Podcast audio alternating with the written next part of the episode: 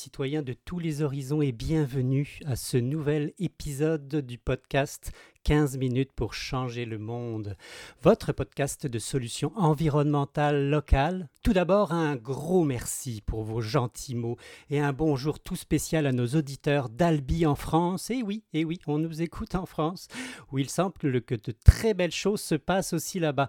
On aura sans doute l'occasion d'y revenir dans un prochain épisode. C'est un peu comme une grande famille ici et j'espère que vous vous y sentez aussi bien que nous. Aujourd'hui, bah, on s'attaque au gaspillage alimentaire. On va parler glanage, on va parler poubelle à cochon, frigo partage, initiative citoyenne, tout ce qui est reste de table. Mon nom est Sébastien Léonard et je vous invite à prendre une grande respiration, à vous boucher le nez et à partir à l'exploration du contenu de nos poubelles.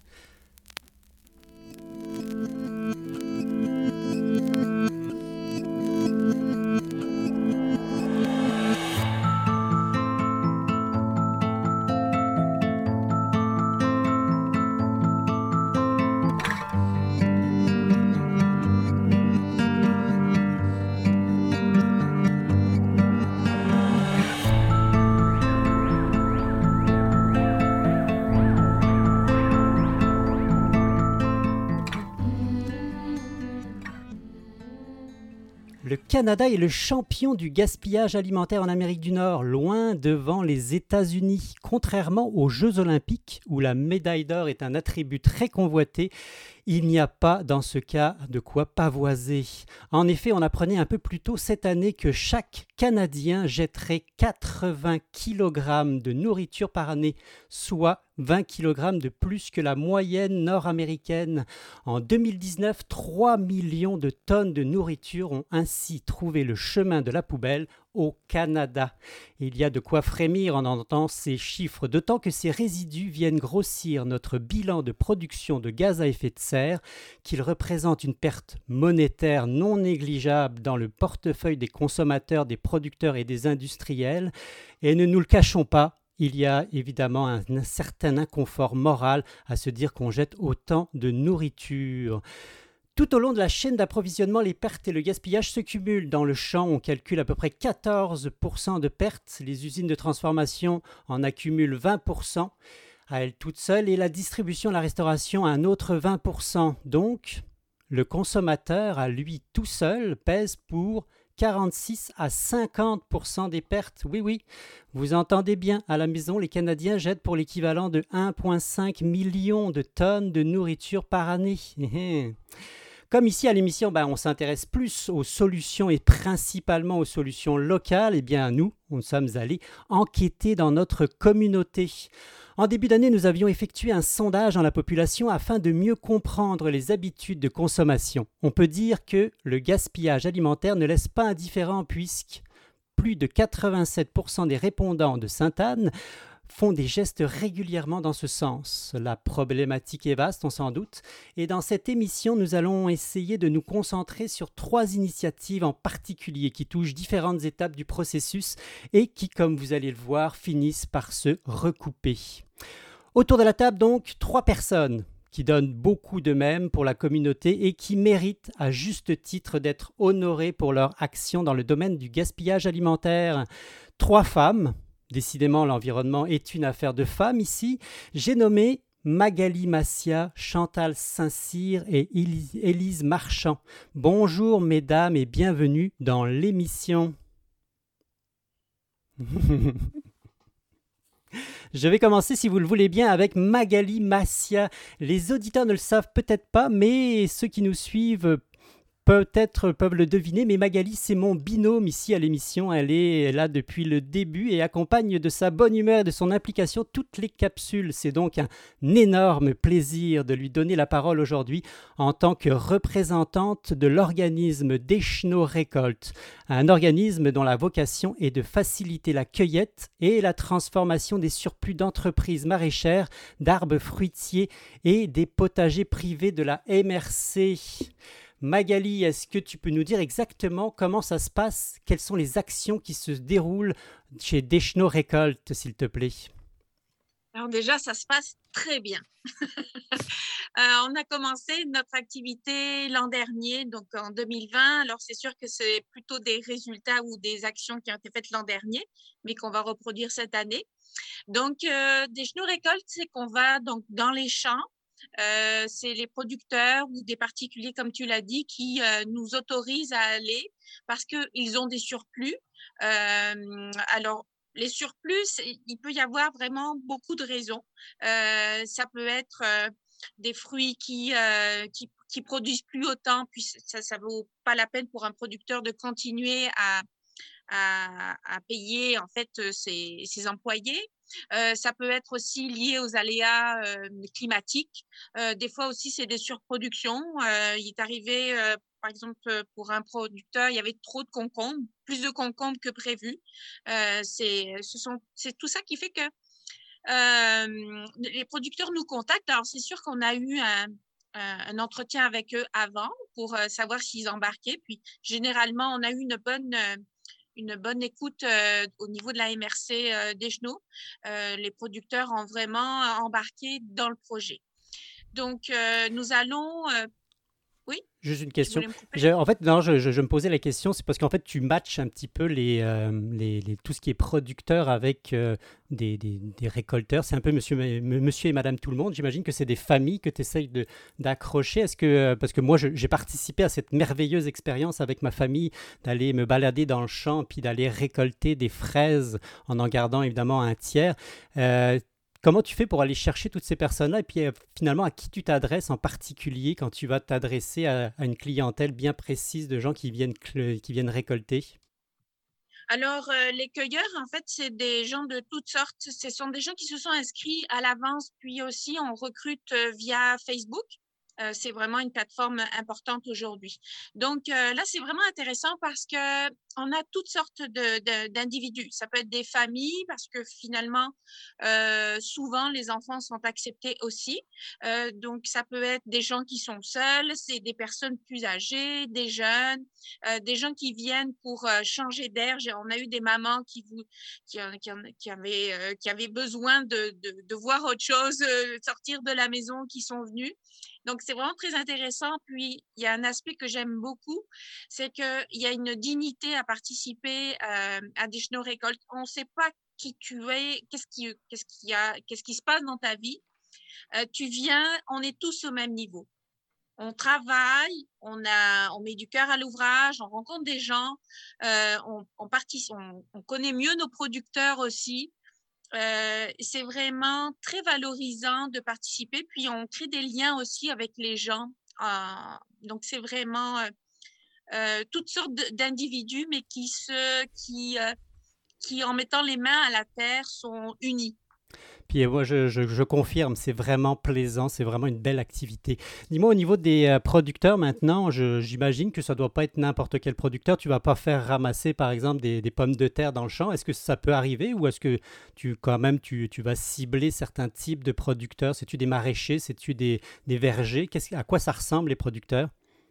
Ben, on prend euh, tous les producteurs. Bon, je trouve que dans la MRC, euh, pour les patates, euh, on n'en ramasse pas parce que c'est des problèmes d'assurance aussi. les champs, certains champs ne sont pas autorisés à avoir des publics. C'est surtout des grosses, des grosses entreprises. Mais globalement, donc c'est ça, c'est des maraîchers. Et puis, je tiens à le préciser, c'est pas que des maraîchers, c'est aussi des, des particuliers. Beaucoup de gens ont des vergers, ont des, des arbres fruitier. Et, euh, et, on peut aller récolter. Puis en une fois, on est euh, trois, quatre personnes. Euh, ben, d'ailleurs, Elise avait, Elise, pardon, avait participé aussi. C'est vraiment très intéressant.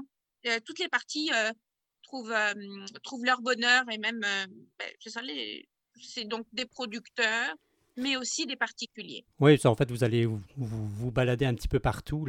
Est-ce qu'il faut venir te, te, rejoindre? On te rejoint comment? J'imagine que c'est via les, les, réseaux Facebook et autres qu'on est capable de pouvoir euh, te poser des questions ou même aller euh, te proposer des productions très, très locales dans, dans, notre, dans notre jardin? Alors, bien sûr, c'est sur deschenauxrecolte.com. Ça, c'est le site internet, il y a un lien pour s'inscrire. Je vous encourage à suivre la page Facebook parce que c'est vraiment là où je vais mettre les événements. Mais si vous êtes inscrit aussi, je vous les recevrai par courriel. Mais euh, des fois, j'ai besoin ponctuellement d'une ou deux personnes rapidement. Donc, euh, ce qui fait que ça peut être intéressant de suivre euh, la page Facebook. Puis, donc là, vous aurez toutes mes coordonnées. Puis, je suis disponible pour en discuter si vous avez des questions. Sur le site web, il y a des, il y, a, des euh, réponses aussi à certaines questions que peuvent se poser les cueilleurs, mais euh, je suis là bien sûr pour ça. Puis dis-moi, une fois qu'on a récolté, en, je, le cueilleur en garde une partie, toi tu en gardes une partie, le producteur en garde une partie, et toi, j'imagine que ceux qui vont à la maison, je sais ce qu'ils vont en faire, je sais aussi ce que va en faire le mmh. producteur, mais toi, qu'est-ce que tu fais de la partie qui t'appartient? J'imagine que tu, tu en fais quelque chose. Oui, alors sache que des fois aussi, les producteurs nous laissent leur, euh, leur, leur, part. Euh, il est arrivé aussi, donc euh, fait que de ce fait, j'ai une plus grosse part. là, il faut jongler parce que bien sûr, ça dépend des jours de la récolte en fonction des organismes. Principalement, c'est les centres d'action bénévoles de la MRC. On en a trois à Sainte-Anne, Saint-Narcisse et euh, Notre-Dame du Mont-Carmel. Euh, donc là, il faut jongler en fonction euh, ben, des, jours de livraison. on a travaillé bien sûr avec les frigos de partage. Enfin, je dis les, excusez-moi, il y en a qu'un, mais on va sûrement en parler tout à l'heure. Il y en a, il il y a eu des petits bébés entre temps. on a travaillé aussi avec le Fonds communautaire des Chenaux. nous avons aussi apporté au tremplin on avait congelé, euh, par exemple, les fraises euh, ramassées, on les a juste équeutées, puis congelées, des zucchini, etc. Ce qui fait qu'à la rentrée, en septembre, euh, ben, on a pu aussi en distribuer au tremplin. Il y a les CPE aussi, on en a envoyé au CPE. Ben là, ça permet, ce qu'ils économisent sur les denrées, ben, ils peuvent l'utiliser pour autre chose, puis c'est bien apprécié. Euh, on a, j'en ai distribué aussi à la maison de transition, mais c'est vraiment des petites aides. Mais euh, donc on jongle avec plusieurs euh, organismes et des fois aussi quand on a eu de très grosses quantités, on a travaillé avec Moisson Mauricie qui peut venir avec un camion. Donc ensuite tout ça, ça est soit distribué directement euh, sur, ben, par exemple, des pommes, ça, ça se fait bien. Euh, mais il y a aussi les popotes qui peuvent faire de la transformation de certains de ces produits. Ben, les CPE, toutes les cuisines, le tremblin, ça, c'est la transformation qui se fait, euh, qui se fera en fonction. Parce que il faut voir aussi que des fois, les fruits sont pas super beaux. Là. On n'est pas. puis, on, va, on en parle ce soir, justement, c'est l'anti-gaspillage, mais tout ça, c'est très bon euh, c'est pas parce qu'ils sont euh, plus, des fraises trop petites ou euh, des zucchini, zucchini trop gros ou des bêtes à cardes ont été un petit peu contaminés. tout ça, ça se mange.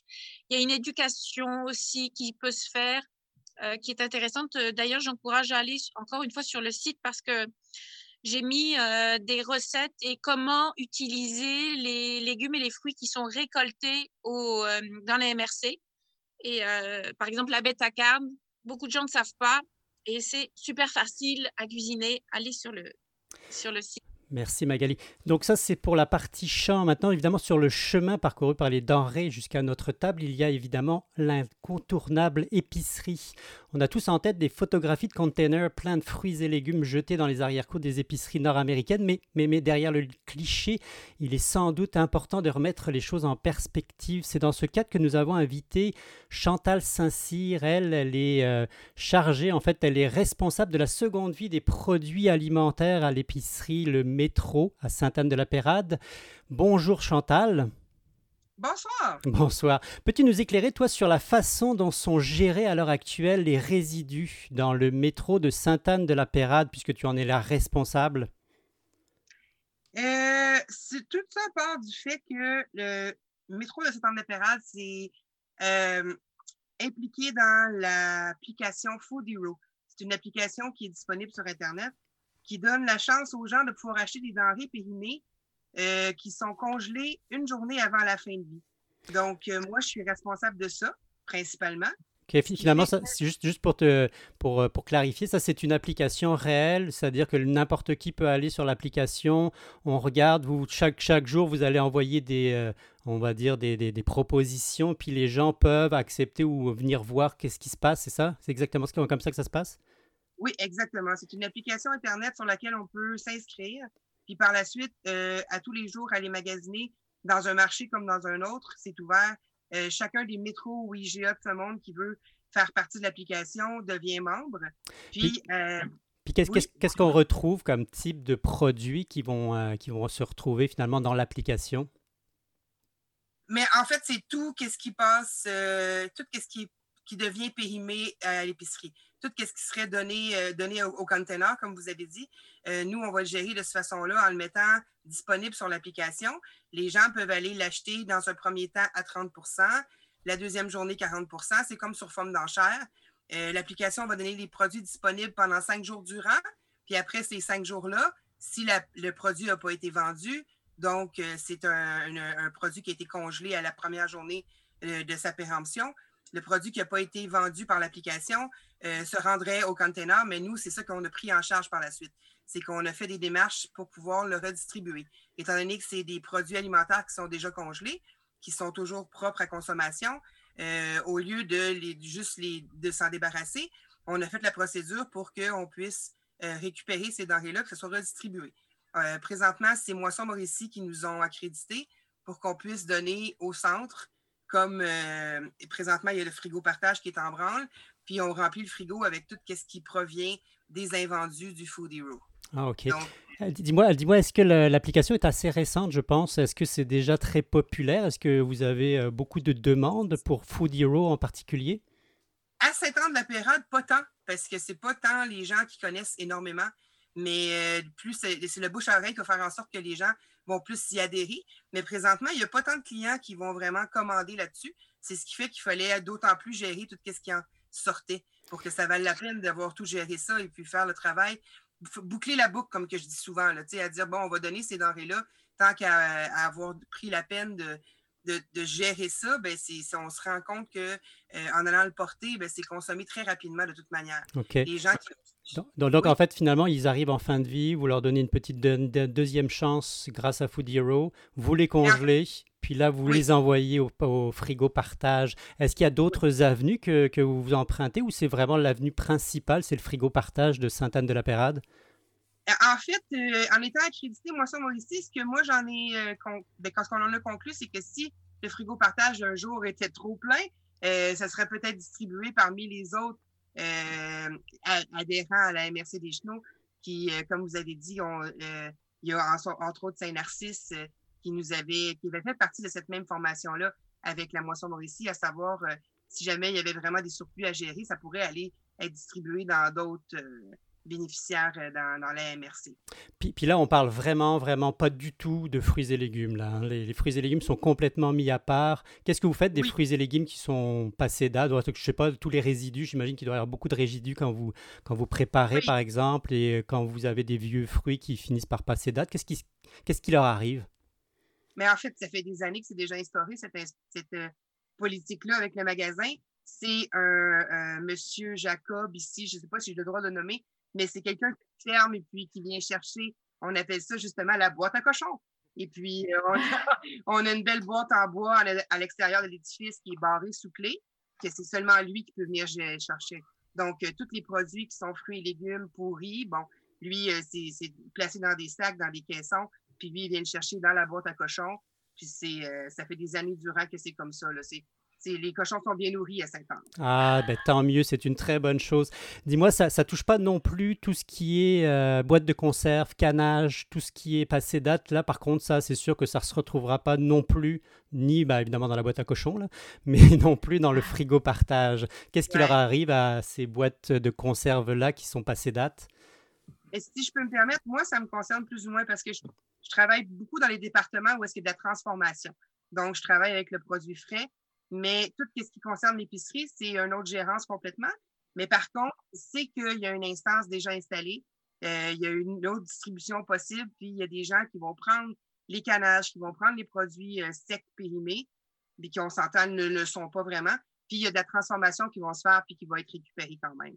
Euh, puis aussi, il y a certaines compagnies qui offrent des remboursements automatiques. Fait que c'est sûr que ça, ça va être redistribué, ça va être récupéré par la compagnie, puis c'est la, compagnie elle-même qui va faire une transformation. Tout ça est, déjà pris en charge. Puis dis-moi, Chantal, à l'heure actuelle, au métro de Sainte-Anne de la Pérade, est-ce qu'on peut dire que les poubelles du métro sont vides de denrées alimentaires périssables? Est-ce que c'est le cas ou est-ce qu'il reste encore du travail? Mais je pense qu'on a fait euh, un bon 90 du chemin parce qu'il y a des choses qu'on ne peut pas nécessairement récupérer. Euh, je donne exemple sur mon réchaud, quelque chose qui a déjà été réchauffé, et puis qui a passé deux heures dans mon réchaud, je ne vais pas le canner puis espérer que quelqu'un va le manger. Là, c'est sûr que non. il y a des limites à ce qu'on peut. il y a certaines denrées qui vont être jetées mais c'est très peu comparativement à ce que c'était auparavant. Ben, une gros, un gros félicitations alors à ce moment-là pour ce beau travail et puis euh, ta responsabilité sur, euh, sur ce projet-là. On va passer maintenant à Élise. On en a déjà parlé à de nombreuses reprises durant l'émission. Le frigo partage, il s'agit d'une initiative portée par le Centre d'action bénévole qui a mis en place le frigo. Pour ceux et celles qui ne connaissent pas cet extraordinaire concept, il s'agit d'un réfrigérateur et d'une zone dans laquelle les personnes de la communauté peuvent venir porter leurs denrées alimentaires en surplus.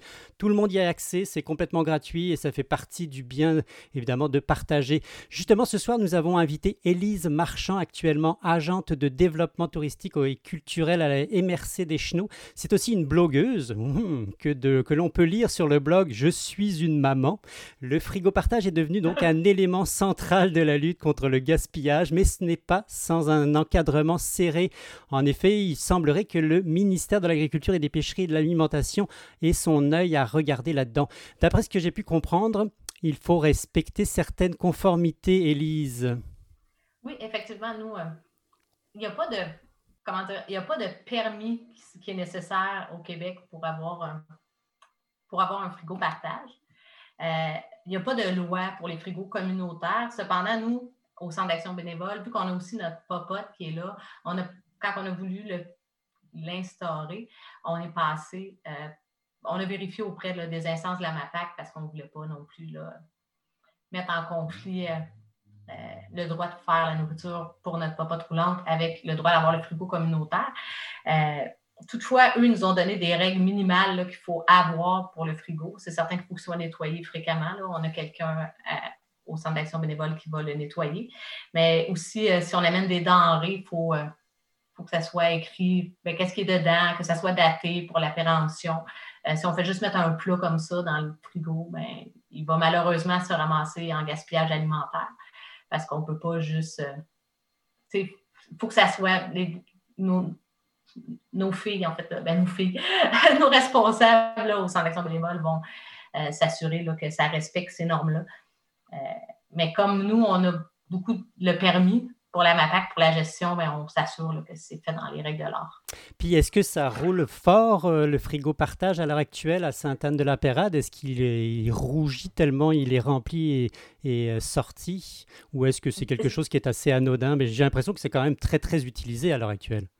Ben, c'est sporadique. Comment dire, sporadique. En fait, euh, quand le métro vient déposer ses aliments, ça, va, ça va fort.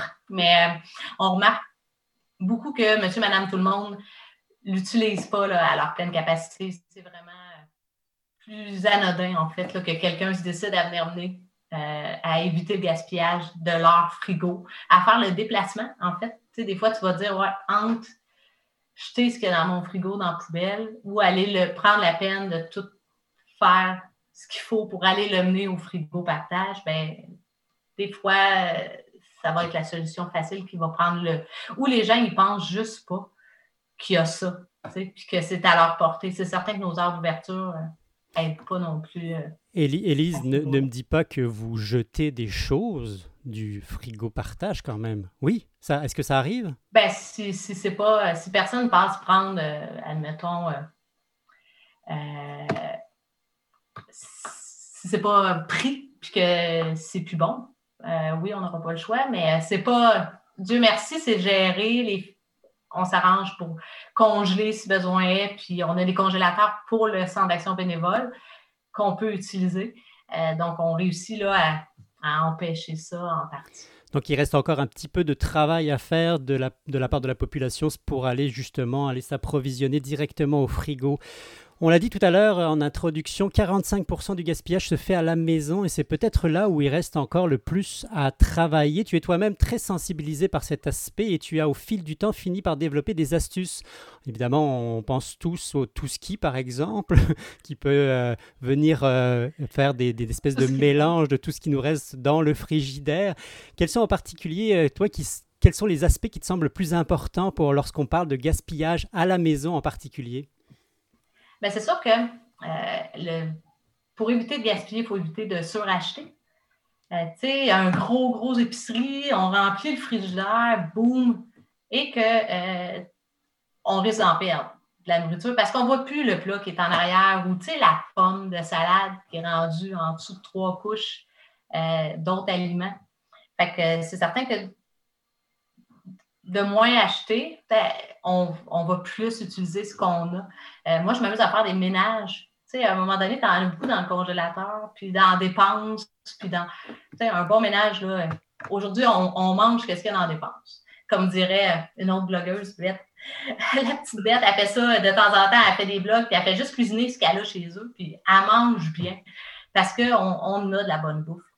Euh, puis, ça, ben c'est quand, même, quand même un prérequis. Là. Il faut, faut faire la cuisine. Soit soyons clairs. Ben si, on achète des plats tout préparés et puis qu'on a juste l'habitude d'utiliser le four à micro-ondes en appuyant sur un bouton, on est peut-être loin de réussir un tout ski ou même d'y penser tout simplement. Effectivement. Puis il faut voir au-delà du tout ski de. Euh, tu sais, c'est pas juste un. Il n'y a pas rien que tu mets tout dans ton assiette puis tu manges tes restes tout un à côté de l'autre. Tu peux avoir des tout qui sont savoureux. Euh, tu peux, des tout skis quesadillas là, avec les pains puis avec tes, c'est super bon. Les pizzas avec toutes les sortes de pains qu'on a au frigo, tous les restes de viande, de fruits de mer, de légumes. Euh, on peut faire des, ça s'appelle les canards délit. C'est des boules avec du pain rassis. Puis tu mets les restes de viande, puis tu manges ça comme des boulettes de viande. C'est wow, tu sais. Tu as l'impression de manger dans un grand restaurant, mais en fait, tu as mangé tes restes de des, euh, tes restes de, frigo. Euh, c'est plus que, juste une bouette, un tout-ski. Mais, dis-moi, Élise, à quand le restaurant qui s'appellera le tout-ski? Ben, je sais pas, mais c'est pas moi qui vais le partir. Parce que j'aime, j'adore cuisiner, mais euh, pas à tous les jours. Ben, pas, pas à tous les jours, mais tu sais, pas. Hein, j'adore cuisiner quand ça me tente. mais oui, il faudrait peut-être faire un, un, restaurant où ce que tout le monde amène ses restes puis que le chef les apprête au bout du jour. C'est une excellente idée. Dis-moi, parmi les choses qui sont considérées comme du gaspillage et qui donc sont calculées dans le, dans, le ratio de gaspillage, il y a aussi tout ce qui est pelure, os, coquilles, etc. Est-ce qu'il y a des choses à faire avec euh, ces restants de, on va appeler ça des restants de préparation de table? Est-ce que tu as des, des recettes à nous donner? Ben, J'en ai. en fait, pour tout ce qui est plure, tu sais, plure de pommes, tu fais sécher ça. Euh, au four, dans, au four, ben, au four, pas dans le micro j'allais dire. Mais au four, tu fais des chips, euh, des chips de fruits. Tu peux faire les mêmes choses avec des plures de patates. Euh, tu peux, avec les fines herbes, tu peux faire des pestos, des, des chimichurri. ça se congèle bien. Tu peux même juste congeler tes fines herbes dans des blocs, des, des, des, des trucs à glace. Je cherche mes mots.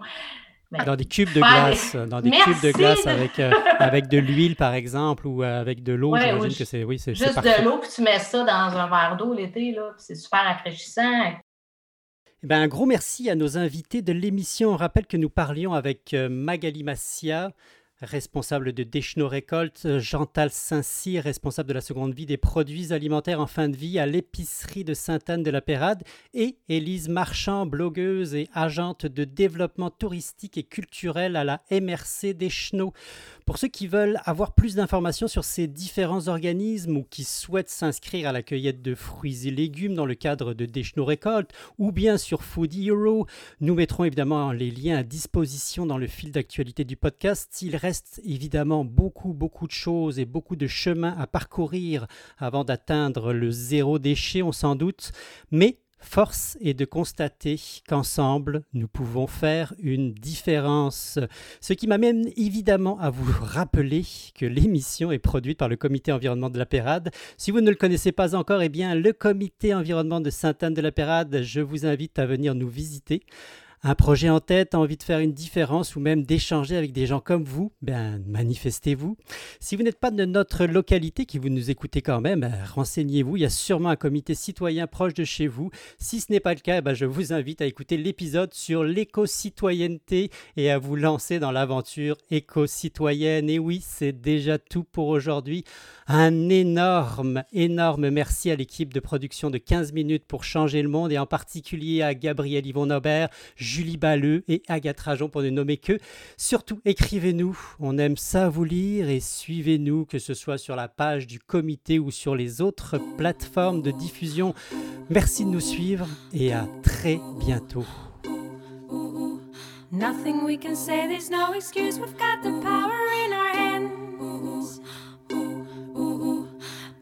another problem. till tomorrow without any further plan. So what do we do now? It is time to face the truth now.